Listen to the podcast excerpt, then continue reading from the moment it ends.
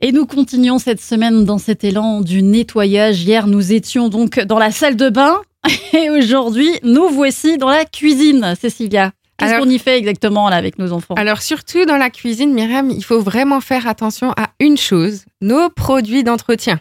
Où est-ce Ah. qu'on les met? Souvent, les produits d'entretien, on les met ben, en dessous du lavabo Oui. de la cuisine. hein. C'est là où, on va dire, 90% des personnes rangent leurs affaires. Et là, vous allez nous dire que c'est une erreur parce que les enfants peuvent y accéder. Alors, c'est pas forcément une erreur, mais il faut savoir qu'il existe en fait euh, soit des portes bloquées à verrou, soit des espèces de grilles, de bacs, dans lesquels on va pouvoir mettre justement tous nos produits toxiques et nos produits ménagers. Et euh, ces bacs-là sont fermés à clé, ce qui permet euh, que nos enfants n'accèdent pas et qu'ils n'arrivent pas à prendre tout seuls des produits qui pourraient être dangereux pour eux. Mhm.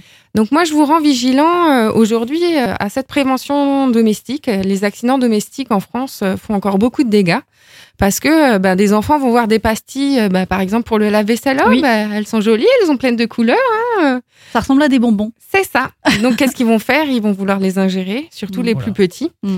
Donc moi, je vous conseille vraiment d'avoir des bacs à clés ou alors de les mettre en hauteur si vous avez des tout petits parce que euh, c'est vraiment très dangereux et on a vraiment beaucoup d'accidents domestiques à cause des produits ménagers.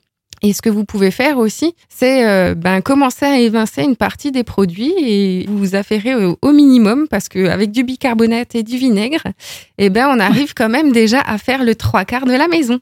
Ouais, C'est vrai qu'on accumule parfois des produits sur produits sur produits qui sont pas forcément les plus efficaces. En Ouais. tous les cas, bon, de la cuisine, euh, c'est sûr qu'il faut faire très attention avec les enfants, mais dans la salle de jeu, là, on pourra largement se lâcher. Oh et ça sera donc le sujet de demain.